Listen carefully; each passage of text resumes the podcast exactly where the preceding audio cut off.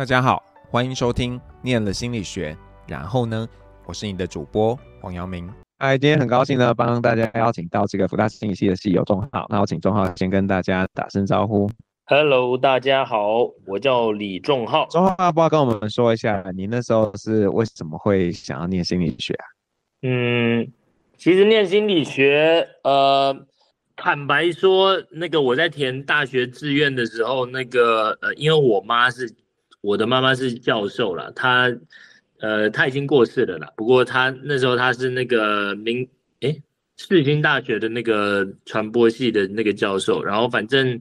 她在我的学业上总是都会帮我那个呃 handle 蛮多东西的，因为我个人没有太 明确的方向，直到呃以学业方面来说，其实我一直都不太确定我自己想要什么，然后。直到我呃呃高中好像在写那个什么小论文的时候啊，我那时候就有以语文方面去着手，因为我我的英文比较好了，是因为小时候住过国外的关系，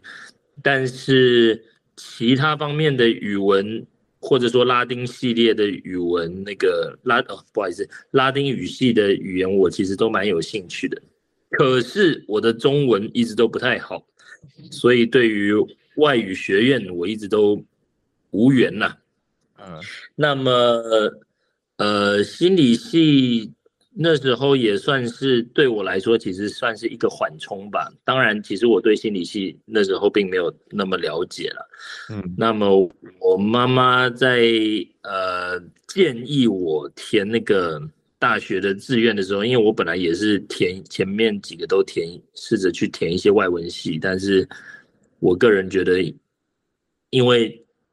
国语不太好，然后英文的加成其实也还好。那时候我的，哎，那那一届的那个联考的那个加成，英文并没有特别吃香了，对啊，所以总而言之呢，心理系算是我的好像第五志愿吧。是一个缓冲，因为心理系牵涉的范围好像还蛮广的，然后就于是我就选了心理系，结果后来都在跳板，呃，反反正呃呃，心理学对我来说是一个我会。我会呃、uh, find it very fascinating 啦，就是我会觉得它是一个还蛮呃有趣，然后引人入胜的东西。可是就一个专业领域，或者说要去呃呃研读这一个呃科目，对我来说本身不是一个我特别拿手的。再加上它好像也涉猎到一些，比如说统计学啦，或者然后其实我的数学不太好了，对啊，然后然后诶该怎么讲，就是个呃，我一直都没有特别深入心理学的这一些科目里面，对，然后所以你那个时候五大心理系应该还是放在一类组，就是文组的。那个时候比较心理系，那个时候就是那时候心理学系好像就是第三类的吧？就是第三类了吗？好像是，呃，不过它只有国英数而已，就是那个联考他看的科目只有国英数。OK OK，对啊，所以，嗯，对啊，所以反正反正心理系这一块，呃，真的坦白说，也过毕业这么多年了，我一直都。跟心理系没有什么特别相关的东西啦，即即便 即便是我在学期间，我都没有特别的呃认真的去读，就只要求成绩能够飞过去就 OK 了。不过我倒是有呃某一方面好像好像呃哦对呃我曾经参加过。那个叙事治疗，我觉得还蛮有趣的。不不过不过这不是我要讲的了，嗯、就是好像有一个是什么，哎，我忘记它是通识课还是是我们系上的课了。舞蹈治疗，哎，舞蹈治疗是我们系上的课吗？嗯，系上曾经有开，是你是上李宗庆老师开的吗？好，哎，老实说，我真的不太记得。不过，不过我记得那时候我的成绩单就很明显，就舞蹈治疗是九十九十几，然后其他全部都是六十几的那种。对啊，反正就是跟舞蹈相关的那个，我是当然就比较有兴趣，也比较在行了。不过慢在呃毕业之前，我就慢慢开始教跳舞了，然后。呃，毕业之后从事跳舞工作这么多年，其实虽然我学的是比较偏呃竞技舞蹈，就是竞技的国际标准舞的拉丁舞啦，比较偏经济方面，可是呃，在教学的过程中也是可以去怎么讲？其实说实在，跟心理系没有什么关系了，但是在教学的过程可以。可以去呃体会到学习舞蹈这件事情对于某一些学生对于他们的那个身心的那个进展是还蛮有蛮有帮助的。像比如说有些人他们呃开始跳舞之后就整个人都变得阳光起来啦，然后不然他们本来呃。就一些退休的人啊，他们可能生活没什么乐趣啦，然后学了跳舞，然后他们就非常的着迷，诸如此类的啦。然后去感受到他们的一些呃身心变化，这这一种，其实我不确定这样跟 实际上的心理学有没有什么关系啊？对。可是那那为什么是高中就开始跳舞吗？还是到了大学，然后突然接触舞蹈，然后就一头栽进去的？诶，严格来说，我是呃高三的时候有所接触啦，那时候就觉得很有兴趣，还蛮喜欢的。然后到了辅大之后，刚好因为其实每个大学都有社团，尤其是那时候国际标准舞的社团都在各个大学都还蛮兴盛的，而辅大在呃这些大学的社团当中算是。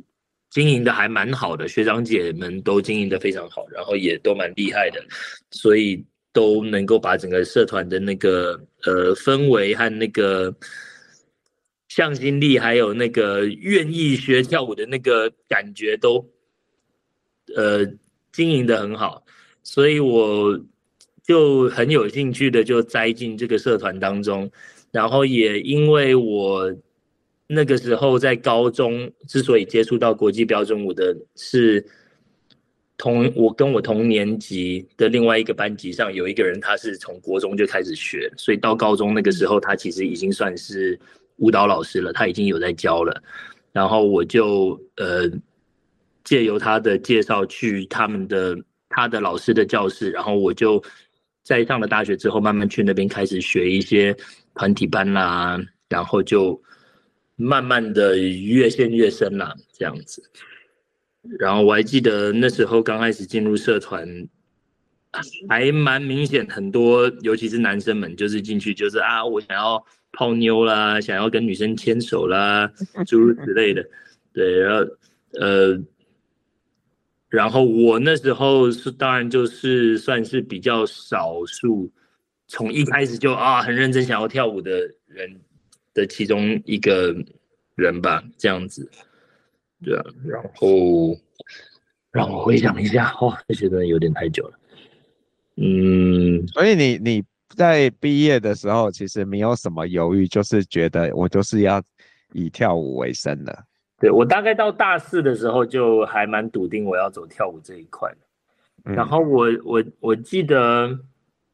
我。记得哎，我忘记我是大三还是什么时候修过一个通识，叫做表演艺术，然后就我也也觉得非常有趣了，因为那个他们那种上课方式本来就是有，呃，不见得是在跳舞了，但是就是去那个那个那个那个那个时候那个叫三康是不是？那个活活动活动中心那个有一个三楼的那个康乐室啦。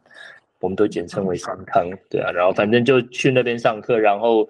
有一些活动都还蛮有趣的。我还记得有一其中一个项目是，你拥有的台词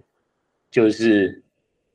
呃，要，然后跟你搭档的人的台词就只有不要，你们就只被局限在这两个台词里面，然后但是你要想办法让对方说出你的台词，这样，对对对，诸如此类的啦。反正我反正就我觉得表演这个区块是还蛮有趣的，对，嗯，可是跳舞这条路你觉得容易吗？呃，老实讲，其实不是那么容易啦。但是，呃，我觉得主要就是，毕竟热爱嘛，热爱，所以就算本身，比如说物质方面，一开始可能比较辛苦啦，就在一开始学生还没有很多的时候，那个，因为我们基本上都舞蹈老师就只是赚钟点费而已嘛，我们并不是有。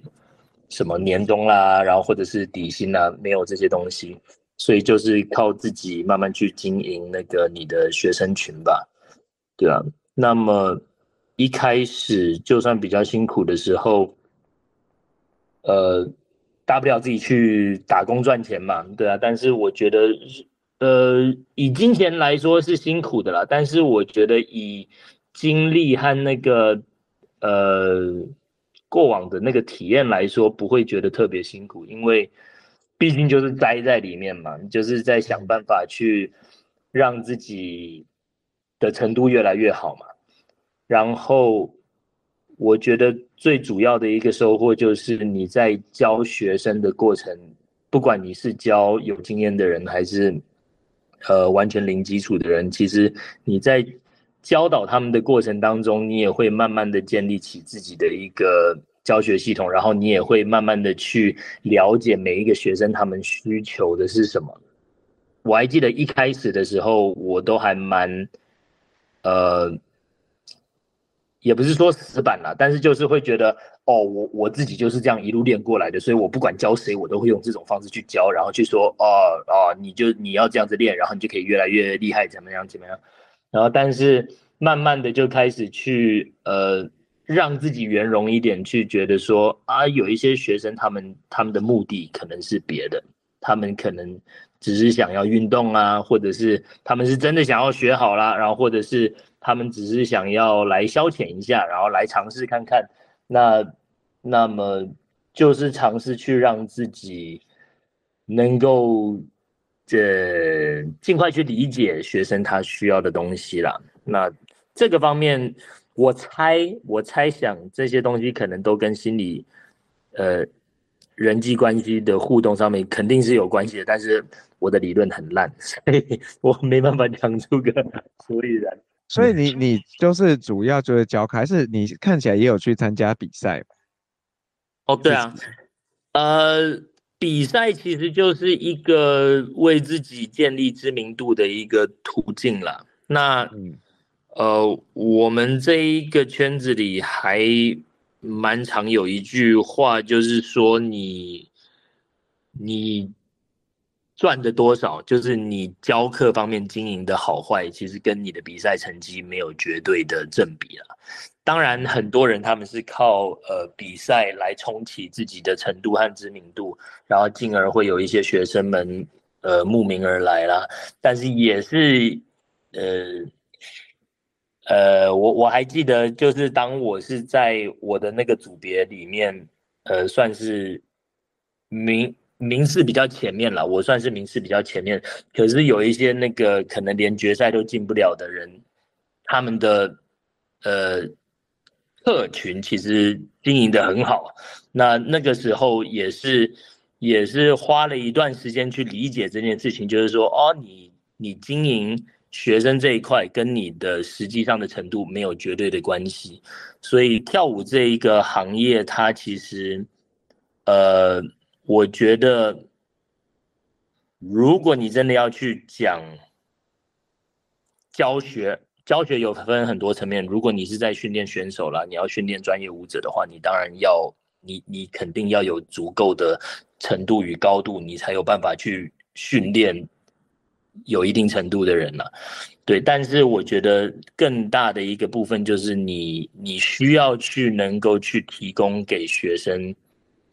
他想要的，所以其实这个方面其实也是跟那个我我是听说，我其实我碰过的奇妙的案例没有那么多，但是我听我听说蛮多人都搞得好像。怎么我我这个舞蹈老师怎么变得我像智商师一样，好像常常在那边需要去听学生讲诉苦啦，然后或者是讲一些其他学生之间的那个东西，对，就是类类类似这种事情了。哎，那你现在主要的这个客群会是什么样的？就是到底什么样的人会学这种国际标准舞啊？我蛮好奇。其实还蛮多元的啦，我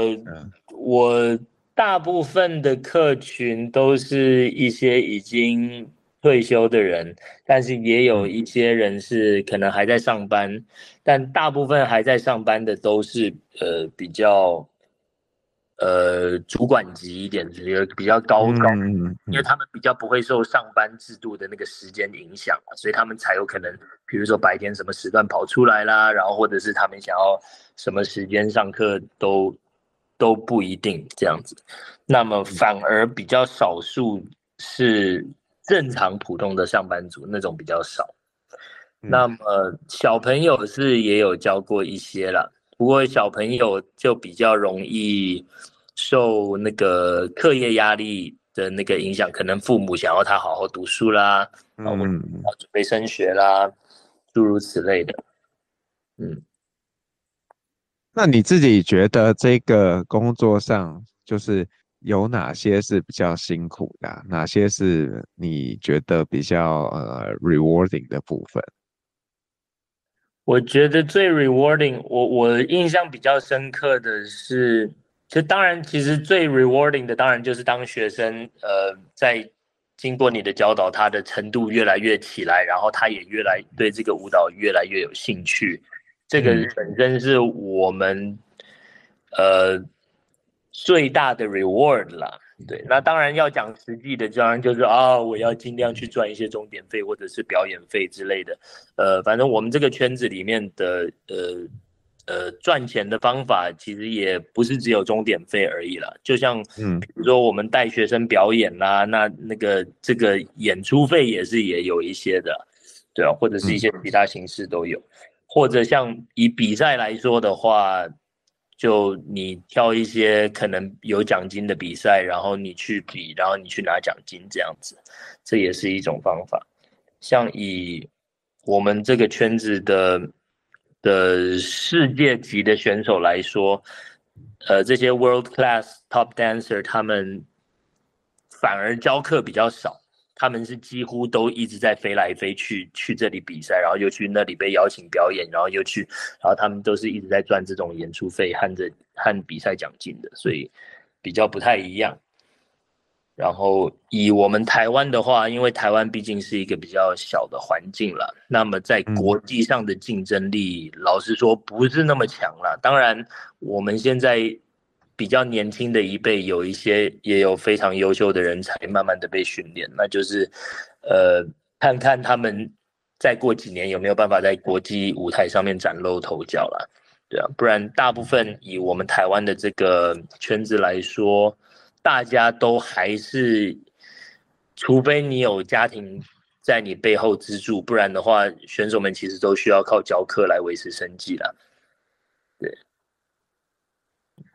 听起来怎么有一点哀伤的感觉？那那你自己呃有怎么说有认真当选手过吗？就是哦，当然有了。嗯、就是我其实我现在也还没有从选手的身份退休下来了。我们我们的我们这个圈子里的退休就是指啊，我不再比赛了，然后就下来，嗯，退下来专门当比如说裁判啦，或者是。就专注在当教练或者教课啦，诸诸如此类的这一种退休了。我们这个圈子好像没有真的所谓从工作上退休，因为呃，国外也有很多那种老老师都已经老扣扣的那个，他们也还是在教课啊，什么什么什么。嗯嗯。呃，因为他们的那个他们的知识就是呃比较深厚了，那就还是哪怕他的身体方面可能没办法做的。多么有力量啦，或者是什么，但是他的讲解总是能够很精辟的给一些选手们去达到理想的效果了。对啊，不过我们这个圈子还蛮小的，就是。嗯，看了一下，你很像是去年嘛，还有得的，还是今年啊，得到那个拉丁舞的冠军。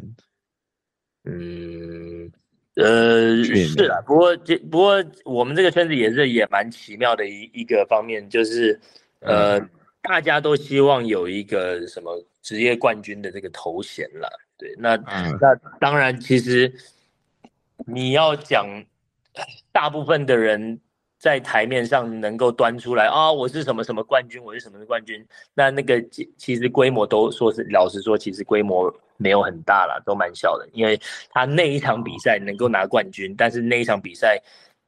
有多少人有去，那这个又是另外一回事，对啊。所以那当然我我参加的比赛，我也是有我也是有参加过那种。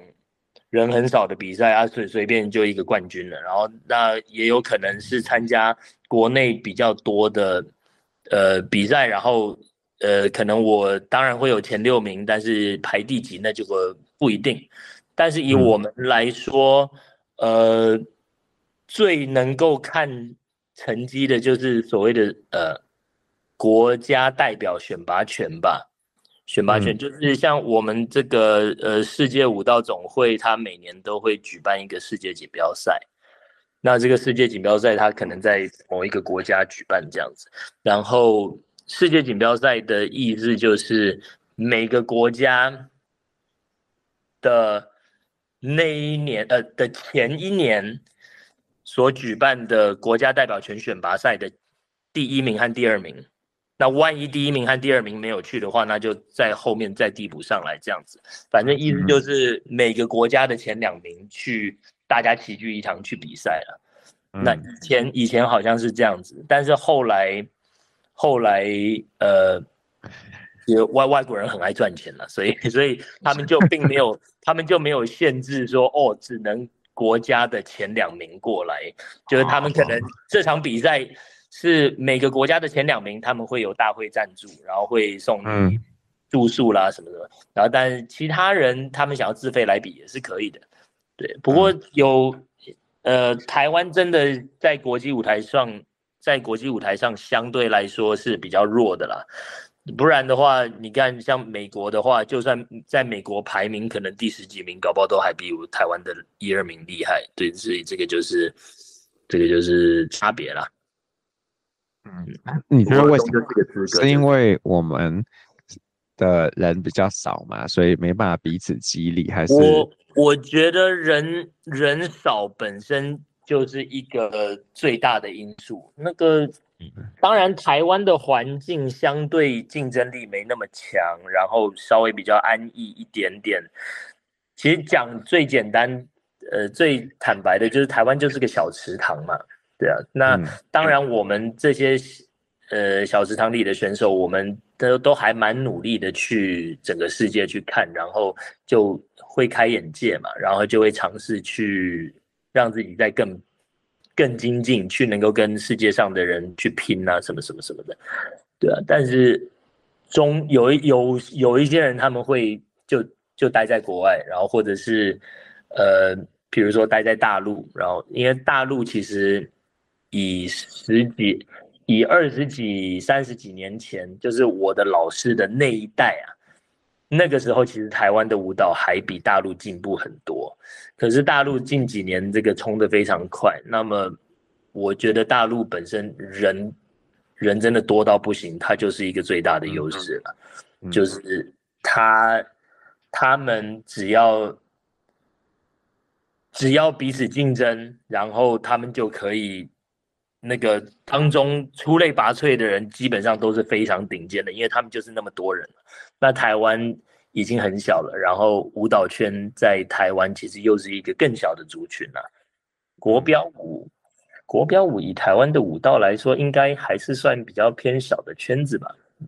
如果要跟应该是吧，嗯，如果要跟街舞比起来的话，我猜台湾其实我不了解，但我猜台湾应该有其他的更。更普及的那个舞蹈族群，对吧？国标相对比较小一点。那没有想过要出去闯一闯？出去闯一闯是指就是比方说去中国啊，或者是去呃欧美的这个舞蹈圈啊之类的。呃，基本上我们就只有出国去参加比赛，就这样子，嗯、就是顶多有在那边留下来留个几个礼拜啊，就有有一些朋友甚至会留到一两个月的那种，很少数的人会常年都待在国外，因为这个本身就是呃跟金钱有关啦。那当然有一些人，也许他们的际遇不错，他们在国外的时候也能够。有学生愿意跟他们上课，那他们在待在国外这件事情就不会是那么一个纯消费的行为了。嗯，不过以我自己来说，以前我出国基本上都是纯消费了，所以就没办法长久。嗯、对啊，不过就是去拼，嗯，你你有想过想过就是你自己是会像你看到的一些舞蹈老师，就是。教到很老很老，然后还在教舞，还是你自己有别的想象？嗯，我是觉得只要我还动得了，我都还蛮乐意去教了。那当然我，我不会希望自己是真的为了。为了要糊口或者是要养家，然后去，然后就哦，我非要教课什么的，就我我不太希望我对舞蹈本身的那个热爱是被困在金钱的这一个嗯嗯嗯的范畴里面了。所以其实我我是希望我其实我目前没有什么特别额外的打算了，但是就是有尝试。尝试去做一点小投资，但但是那个那个都对我来说啊，都还不是一个什么正经的事情了。所以我现在目前就是尽可能的再继续经营更多更多那个学生群啦、呃，不过我其中一个比较，诶、硬要讲硬要讲比较有成就感的一个，就是我培养的一个学生。就我培养他，然后跟他搭档去比，因为现在最近几年比较盛行那个师生组别啦，师生组别的比赛啦。那目前我培养的这个就是我跟他就是台湾的冠军啦，在师生组里面是冠军啦，然后也是有出国比过几次那。基本上也都有前三名了。不过虽然那些比赛不见得会有非常多，如果是真的全世界的师生加起来的的那种比赛，目前我还没有比过。那那个应该是没办法有决赛了，因为那那个真的厉害的也是非常强的。不过这个，呃，这个方面算是另外一种，呃，就也是另外一种那个。经营了，因为这你就等于在经营，透过这个学生去经营你的呃，经营你的品牌吧。要要嗯嗯，对啊，诸如此类，就是哦，我可以把学生训练的很厉害。然后如果你有兴趣的话，那你也来 之类的。还是这会有点像是那种舞者的经济这样的一个概念。对啊，因为其实这其实你真的要讲的话，很多。我们的这个舞蹈，它比较奇妙的地方就是，呃，我们这个舞的消费其实非常高啊。就如果你要跟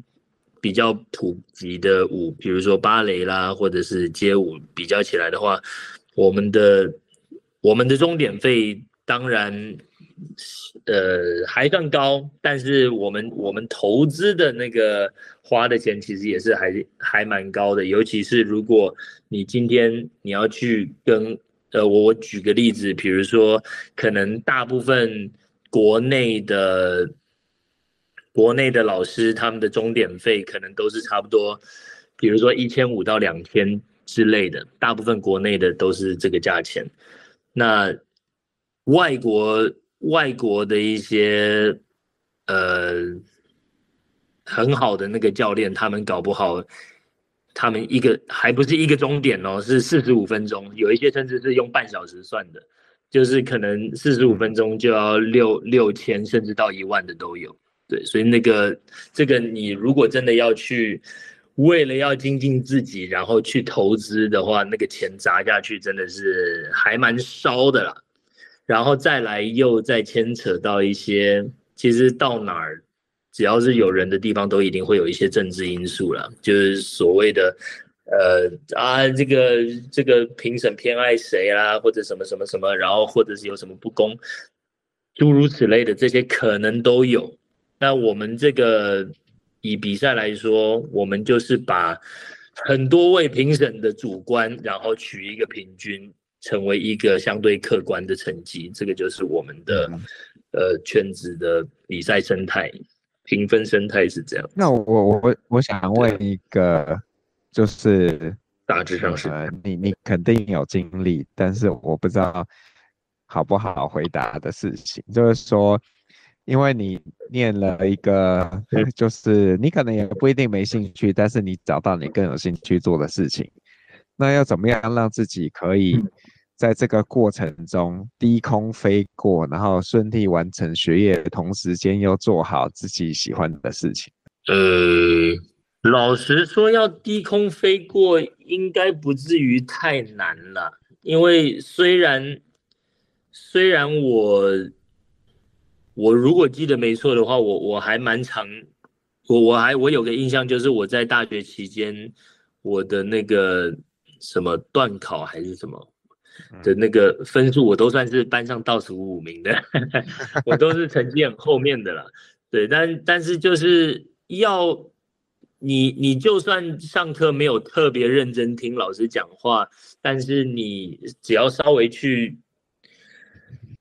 去读，就算你很你很没有心的，然后但是我就去，因为我我我还蛮会，呃，我我应该我讲好听一点的话，就是我算是个蛮负责的人了，所以就是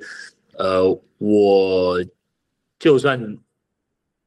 上课可能没有特别认真，但是我都会读个心安，就是啊要考试了啊，啊赶快读啊，赶快读书啊，就算把那个原文书通通都看一遍了，然后这肯定也抓不到重点，但我还是会去花那个时间去读了。对，但就大致上，因为其实我自己觉得我是一个很没有念书技巧或者说念书天分的人了，我不太会整理念书所念到的资讯了，但是我觉得呃。你就凭一个很基础的概念，其实要低空飞过真的不是那么难了。所以，而且我觉得，呃，毕竟本分终究是学生的话，呃，你好歹让自己过嘛。那呃或者你至少给给那个改考卷的人，比如说给助教一个理由让你过。我讲到这个点，我就我就是我我觉得还蛮好笑的，就是我记得我大一的时候就读微积分，我直接放弃。因为微积分那时候我们是必选，不是必修，所以我就直接啊的大一上上学期下学期啊读过啊啊都一问三不知，完全不懂，然后我就直接通通把它放弃。可是我统计也都没过，然后我想要放弃。然后我大概大二大三就完全没有去理统计学，然后我大概到大四的时候就发现，哎，统计好像不能不过，哎，就是统计学这一块好像是一定要修过，然后所以我就大一的时候，呃，不是，我大四的时候就就重新回去修统计嘛。可是我我的统计学真的还蛮烂的，而且我哪怕把公式给我。就比如说要背那几个公式嘛，我也不一定有办法有效的把它套用到题目里面。我就是在考试方面这么不会应用的。然后我还记得那时候我有去找美军助教去，呃，课后辅导，就是请他帮我补习啊，什么什么什么。然后我记得很好笑的是，很好笑的是啊，我是大三下的时候。先把统计的下，哎哎，我是这样子修吗？我有点忘了，我先修统计的下学期吗？哦，不是不是，我大三的时候上学期就开始修大一统计嘛，然后大三，可是大三上学期我没有过，然后大三下学期我过了，可是因为大三上学期没有过，所以我大四大四就最后一年嘛，我上学期我一定要修统计。就万一我没过，那我就会为了统计学而延毕，这样这个意思啊。我还记得那时候在最后一次那个统计学考试，呃，我前一天晚上，前一天晚上那时候，呃，算是比较比较私事一点的东西啦，就是一些什么，呃，跟女朋友之间还是还是一些什么什么诸如此类的事情，反正就。我本来想要好好的去念念统计学，去复习，然后结果，呃，是被女朋友闹还是不是被女朋友闹？其实我也有一点忘记了，反正就搞得整夜几乎没睡，然后，然后就也没办法好好的考试，然后考试的时候我就觉得很挫折，就觉得啊，我觉得我我这个当然有比以前好一点了，但是我还是觉得我可能。那张考卷顶多拿个五十几分这样子，然后，然后我还记得我在最后那个时间剩下五分钟的时候，我就有种啊没辙了，啊，赶快给美军写一段话，拜托让我过，就觉得很好笑。然后美军好好像还真的就让我过了，就算他算他好心这样子，就刚好给我个六十分这样，还蛮好笑的。啊，反正统计学算是我对心理学最深的印象吧，因为上了那么多次，因为我整个就是，对，就是非常的没办法去把这门科目给搞好，对啊。哎，那你你在那个时候有想过，那我就不要念书好了，就直接去去学舞，去教舞，这样不行吗？呃，理论上是可以啦，因为毕竟我。我福大的毕业证书好像从来没有派上 用场 过，不过不过当然呃，一方面我没那个胆了，就因为我我没有呃，我从来没有去想过要这样子啦，就是觉得啊，我我还是我爸妈还是让我去上大学啦，所以我基本上还是要去把我的那个义务给尽好嘛。对，这样就是我觉得那是我的责任了，所以我那时候是完全没想过。不过以我们现在的这个世代来讲，有一些再加上前阵子疫情嘛，有一些人就我们我们教室就甚至有一些比较年轻的舞者，他就直接跟学校申请那个自学嘛，然后他就很专心的去朝舞代舞舞蹈这一块去发展，然后现在也是还蛮厉害的，可能就是。没有特别去管学业这一块，但他就直接说他就是通通栽进去，然后以后应该是能够在这个圈子里能够蛮顶尖的了，我觉得。但在国际上的话，当然还要再更努力了。但至少在台湾，绝对是几年后就是算是他们的天下了，这样子。对啊。家人会给你压力吗？就是。在大学的时候会说不要整天都在跳舞，跳舞可以干嘛？还是他们是？我我是还蛮感谢我爸妈，他们不是那么古板啦。不过当然，嗯、呃，他们他们是还蛮让我有非常大的自由的空间去做我想要的事情，但是他们不见得支持，就是他们会觉得哦，你。你觉得那个是你想要的，那你就去做。但是我们不会特别的去支持你或者去资助你这样子。所以那个时候我就有一段时间，我就去餐厅打工，就是为了去赚一些我自己那个那个学舞的费用了，诸如此类的。对啊，嗯。不过到大四，我开始去下定决心说，好，我以后可能就要去走呃职业舞者。专门在教舞的这一条路，Oops，去走这一条路，然后那个时候我爸妈也是花了蛮多的时间去，真的算是接受并且祝福了。然后可能在某某一些我特别会有需要资助的时候，他们可能真的会赞助我一些诸如此类的。他们算是我还蛮幸运，他们自己是能够给我这样子的一个帮助了。嗯，确实蛮幸运，因为有些人可能就是得要自己来啊。对啊，因为先不管天分啦，就是不不管天分怎么样，嗯，如果今天家里给你的那个不支持的程度，像我爸妈的不支持，其实一开始的不支持，其实也也还蛮消极的，就他们并没有特别怎么样，他们就只是让我去，所以对我的影响没有那么大。但是我是有听过一些人，他们呃家里的那个反对是还蛮激烈的啦，所以到最后他们也就是呃放弃放弃舞蹈这一块，然后就去做一些别的别的东西，对啊。每个每个人的地域不同啊，嗯，那你会怎么样鼓励？就是学弟妹，如果他们有一件很想做的事情，但是这可能不是典型的，比方说，呃，念书啊，会朝的发展，那你会鼓励他们就做你想做的事情，还是会有什么样的淡书，然后才会只给他们这样的建议？哦，我我觉得。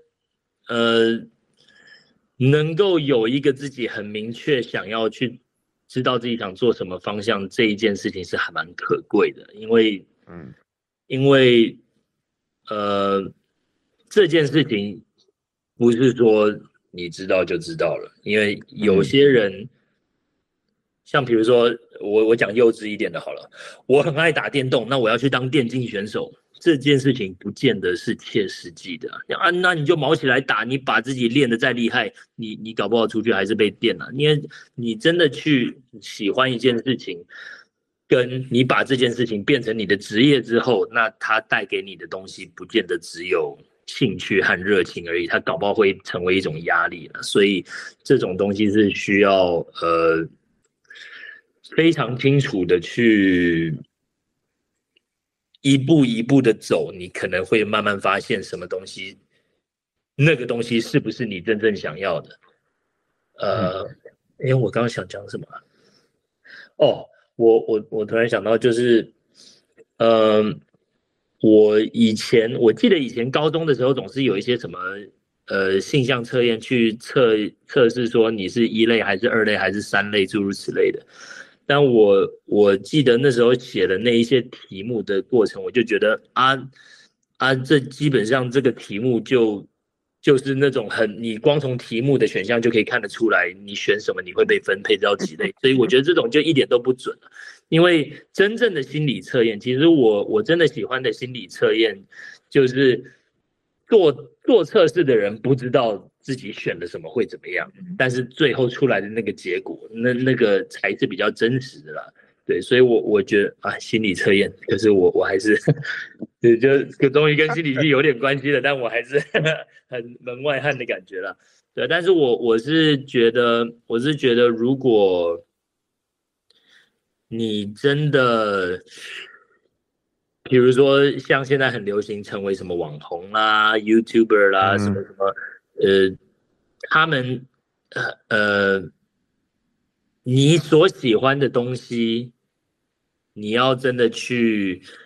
你要一定程度的先稍微的栽进去一点，你才能够更了解他，你才能够知道他是不是适合你的。但这个也有一个危险之处，就是也很可能会变成这个现在这个年轻人，他喜欢这个啊，他栽进去结果发现不适合啊，他又再去栽另外一个，然后就什么东西都变成三分钟热度，那这也是一个危险了。所以我觉得一定会需要一些前辈。不管是师长还是你所喜欢的那个领域的一些前辈去引导你也好，还是给你建议也好，我觉得这些都是还蛮重要的。因为我记得那个时候我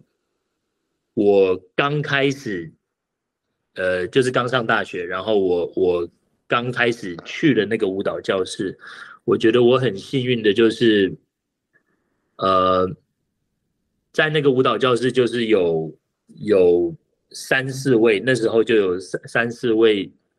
那个同学，年纪都是小我一岁或者大我一岁，可是他们的资历却多我很久，就是所以所以其实他们也是，就我进去是个大菜鸟嘛，然后但是他们就是给了我很多帮助，去让我知道。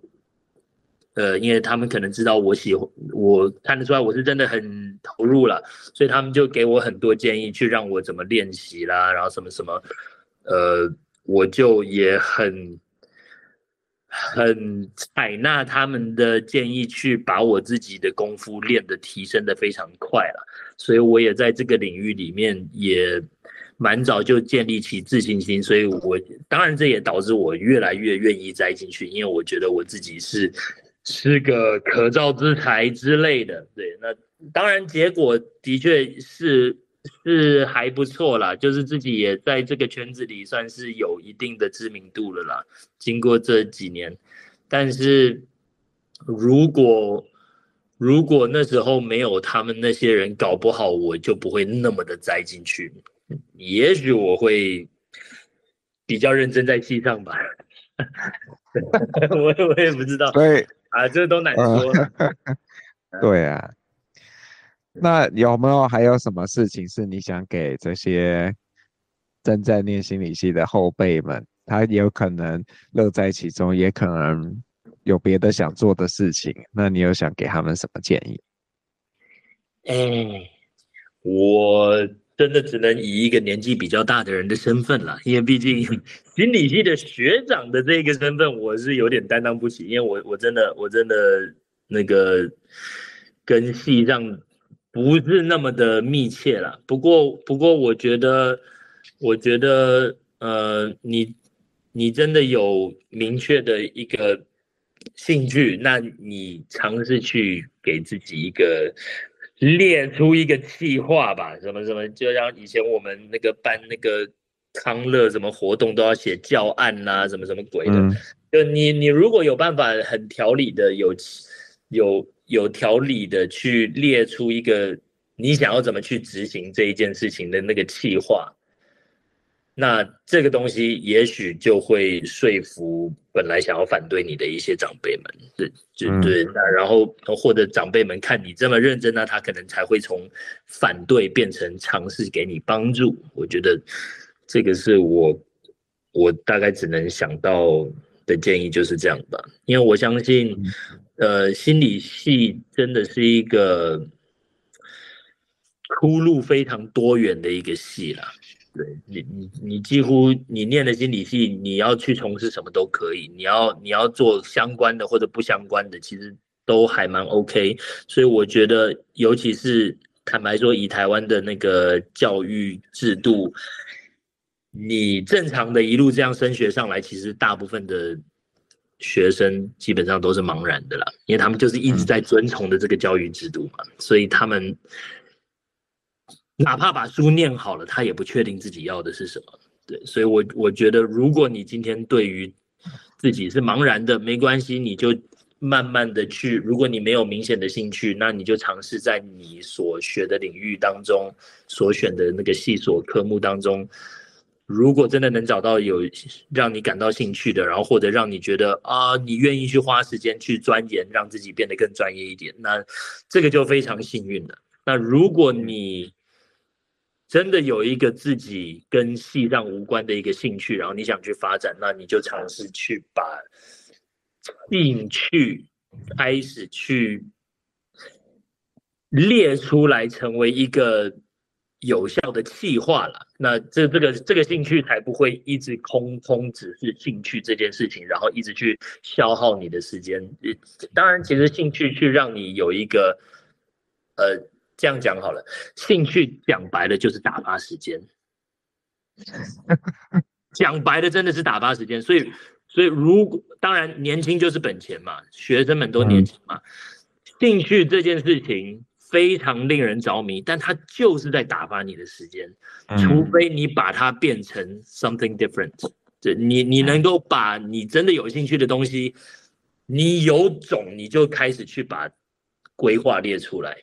看你能真的朝这个兴趣走到什么地步。对，那不然的话，兴趣只会一直是一个你打发时间的东西。那有一些东西是值得打发时间，像比如说。我们可能都大学生了啊，我很爱打篮球啊，打篮球是我的消遣，的确是消遣，它的确是在打发我的时间，但是它能够让我的生活充电了啊，这所以另外一点就是兴趣，兴趣的本质是打发时间，但是它能不能成为一个让你充电的东西？如果这个东西能让你充电，那呃，但是它却没办法让你成为一个你能靠它吃饭的东西，那你就让它保持在一个能够让你充电的一个本质就好了啦。对，我我觉得，我觉得是这样子的。所以像、嗯、像我从跳舞的一开始，舞蹈对我来说就不只是充电而已了。我那时候我只知道一个念头，就是我想要我想要跳得更好，就这样子。就我的想法非常单纯。但跳着跳着，我就开始感受到这个东西，呃，不只是能够，呃，让我自我满足了，它也慢慢的让我看到一个出路，就是我看到我们这个圈子里面其他的前辈们，他们已经在这个领域上面啊，他们是这样子赚钱的啊，他们是这样子。维持他们的生活的什么什么什么，然后我觉得这个，嗯，我也不是不能接受，然后我还蛮愿意去尝试的，然后再加上这个舞本身就是我最热爱的一个东西了，所以，对啊，所以我觉得我算是还蛮幸运去能够，呃，虽然不是在自己所读的系所上面进一步的去发展，但是我。够幸运去找到一个让我能够找到出路的一个从兴趣变成职业的一个东西，这样子。嗯嗯嗯。好，那呃，如果你是 KKBOX 的用户呢，接下来会听到钟浩点给你的一首歌。那请后钟浩跟我们说一下你要点什么歌，然后为什么？嗯，我要点的是《Fly Me to the Moon》。那这一首歌，我当然一开始听到的就是，呃，其实我之前听到 Michael Bublé 的版本了，对，但是、嗯、但是那个他他的那个版本好像是一个 tribute to Frank Sinatra，对，但但我就还蛮喜欢爵士乐的，因为我觉得很 soothing 的感觉，就是听了让人很舒服啦，然后。是对这首歌印象比较深，也是因为那个当初我的第一个儿子出生的时候，我常常会抱着他 哄他，用这首歌去哄他了，所以这比较个人因素一点。对，然后我觉得这首老歌比较经典，听听不腻了，就这样子。嗯，好，那就呃谢谢仲浩今天跟我们分享自己的这个怎么说呃。学舞到现在成为舞蹈老师的过程，嗯，谢谢仲浩，谢谢王教授，呃，谢谢王主任。其实说实在，我觉得能够参加这个，我我是觉得很荣幸啦。不过我真的只能感觉啊，献丑了，因为我觉得我真的是跟心理系脱节非常久了。对啊，就算是还在戏上的时间的时候，我也。不过，不过我很开心能够在戏上有有几个还蛮要好的朋友啦。虽然现在没有那么常联络，不过那个时候，那个时候，呃，大家在戏上的日子也是蛮奇妙的，很有趣啦，非常有趣啦，很好玩。嗯，对啊，都是开心的回忆啦。